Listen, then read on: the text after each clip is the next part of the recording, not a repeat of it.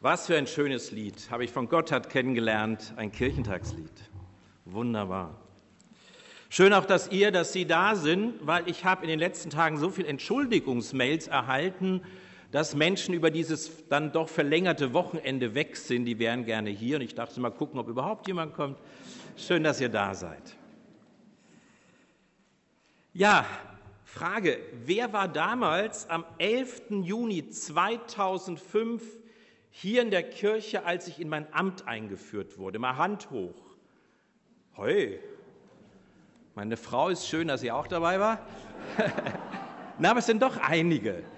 Ihr seid jetzt ZeitzeugInnen, weil ich habe mir gedacht, am Ende meines Dienstes möchte ich mit dem Anfang anfangen.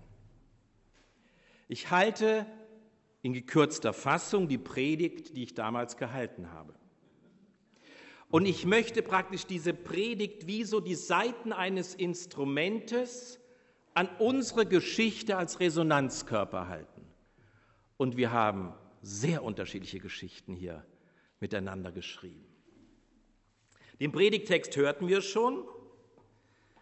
Der Schellenengel, der uns damals begrüßt hat, den hat schon Manuel auch erwähnt.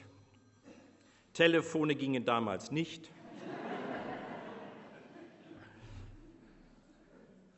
Für Paulus, als er diese Zeilen schrieb, für ihn war die Zeit reif, seine Botschaft nach Rom zu tragen.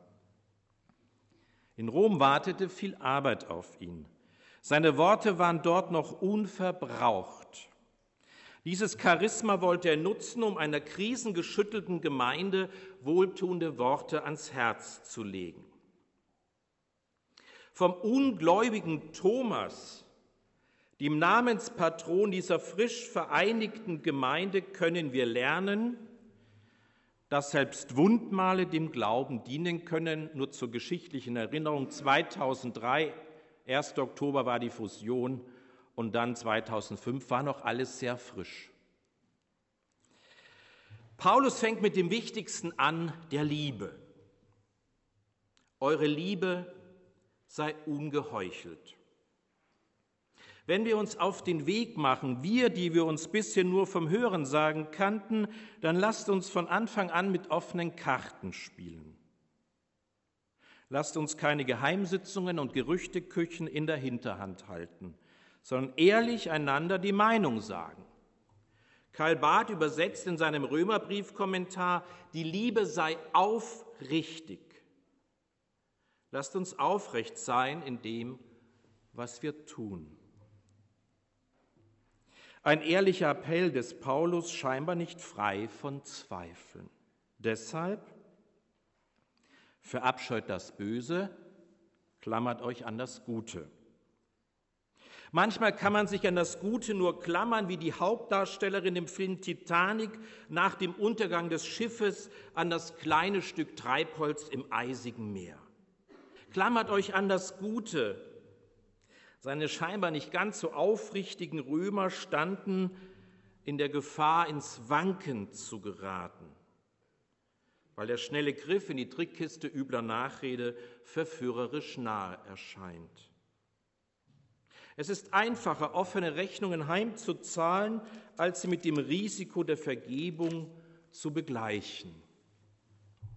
Halten auch wir uns an das Gute. Denn ein Leben in den Schutzanzügen vor dem Bösen ist auf Dauer zu eng. In der geschwisterlichen Liebe seid euch einander herzlich zugetan. Paulus appelliert weiter an das Herz, an die Liebe im Gewande der Geschwisterlichkeit. Wir sind als Kirche kein eingetragener Verein, wir sind mehr, weil wir Gottes vereinigte Kinder sind durch himmlische Familienbande auf Erden verbundene Geschwister. Wir brauchen nicht wie Vereinsmeier an den zu engen Stammtischen verrauchter Dorfkneipen sitzen. Als Gottes vereinigte Kinder sind wir Eingeladene an einen ganz anderen Tisch, an dem ich mir wünsche, dass wir die Stühle der Ökumene so eng wie möglich zusammenstellen. Wenn wir jetzt Zeit hätten, würde ich von meinem Handy eine WhatsApp-Nachricht von Pater John abspielen. Zwei Minuten. Wunderbar. Köstlich. Das war, glaube ich, die engste Zeit, in der wir hier auch noch sehr frei Ökumene gelebt haben. Die Geschwisterliebe, von der Paulus schreibt, ist nicht naiv. Wir sind die Kinder von Kain und Abel, Jakob und Esau. Da kann es schon heftig zur Sache gehen, wenn um Streicheleinheiten und Erbschaften gebuhlt wird.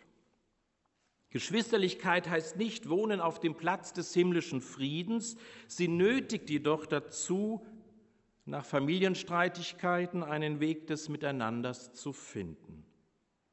Denn eine Familie kannst du nicht wechseln wie alte Hemden. In der Ehrerbietung kommt euch einander zuvor. Ohne Respekt geht es nicht. Paulus weiß, dass die gegenseitige Wertschätzung der entscheidende Faktor für ein gedeihliches Gemeindeleben ist. Deshalb diffamieren wir uns nicht bei unserer Arbeit. Mobbing ist auch Gift für Gemeinden. Beschützen wir die Hauptamtlichen vor den skeptischen Blicken der Ehrenamtlichen. Beschützen wir die Ehrenamtlichen vor dem Wissensvorsprung der Hauptamtlichen.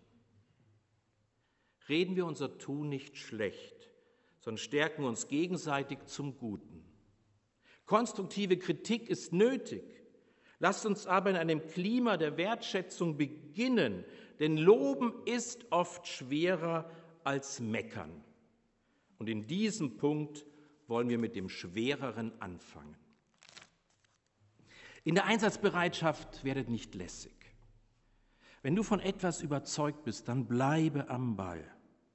Verfolge deine Überzeugungen mit Ausdauer. Bringe dich weiter ein, auch wenn du nicht immer gleich Erfolg haben wirst.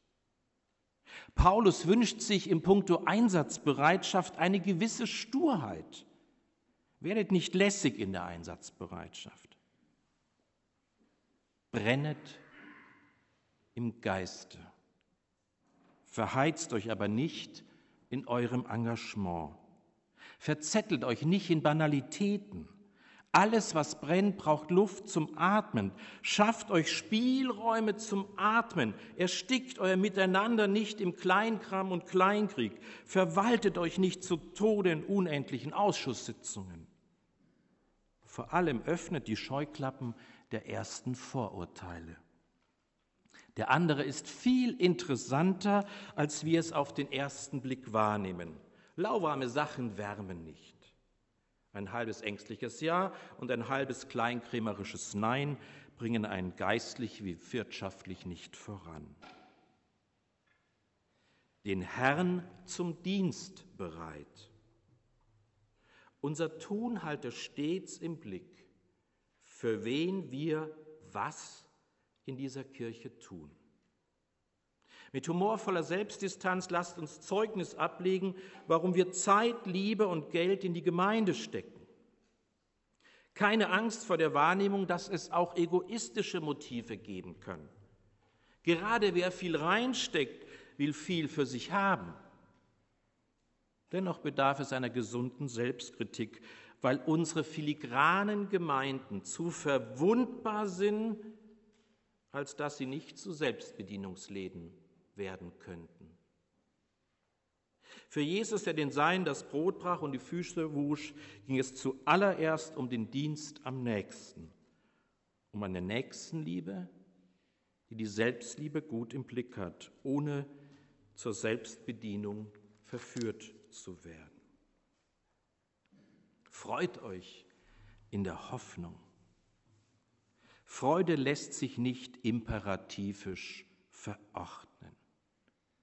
Wünschen wir uns nach allem, was war, dass wir wieder das Lied der Freude auf unseren spröden Lippen pfeifen können. Lasst uns Narren um Christi willen sein. Lassen wir uns den Spaß am Leben nicht nehmen, den rheinischen Humor hochleben. Ich staunte selber, dass ich als Bayer das vor 17,5 Jahren gesagt habe.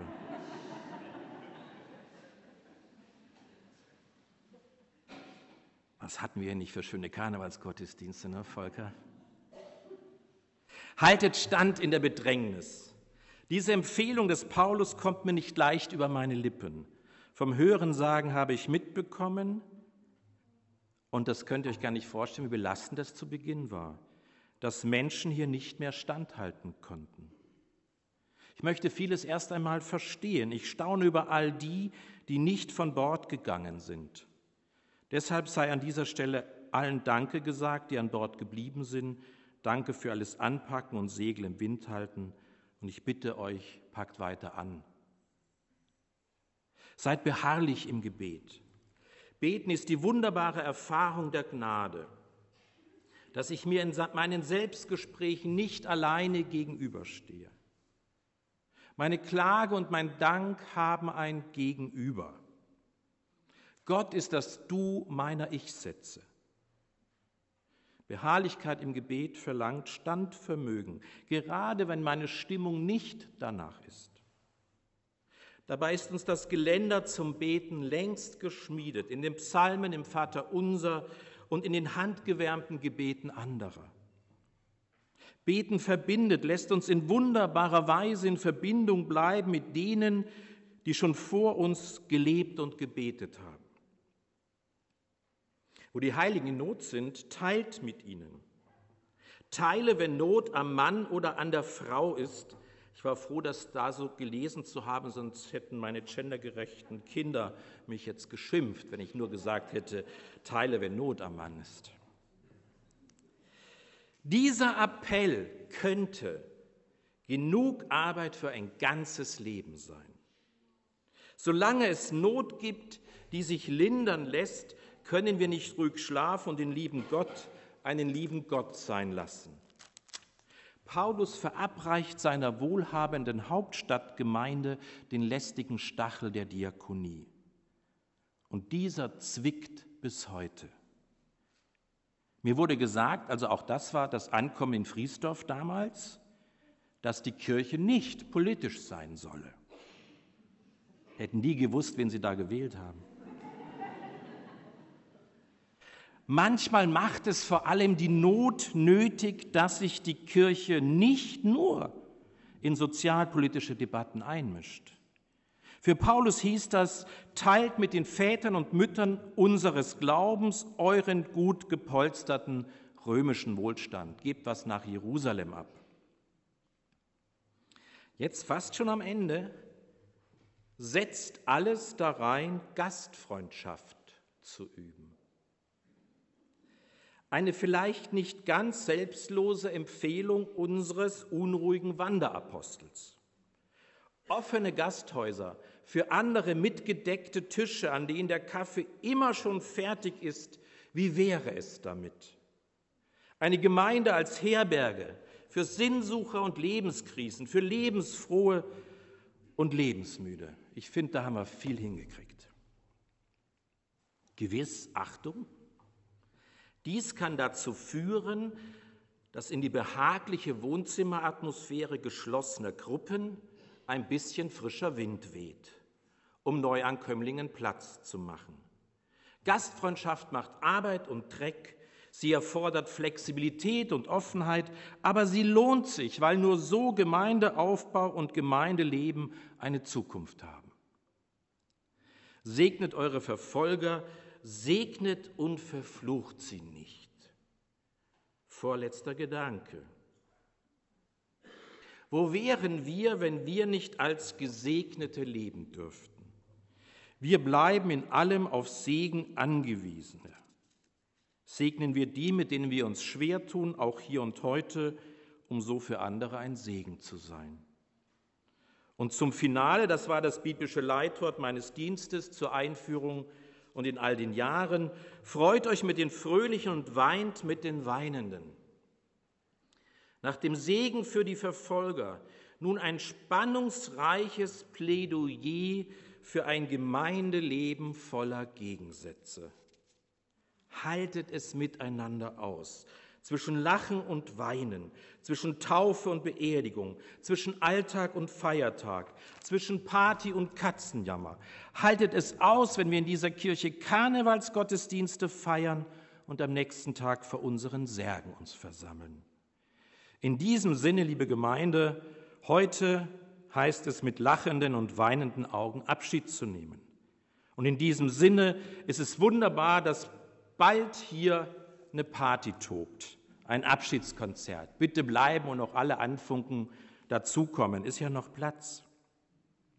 Ich hoffe, dass für uns alle heute und im Rückblick und trotz allem gilt. Lobe den Herrn meine Seele. Und vergiss nicht. Amen.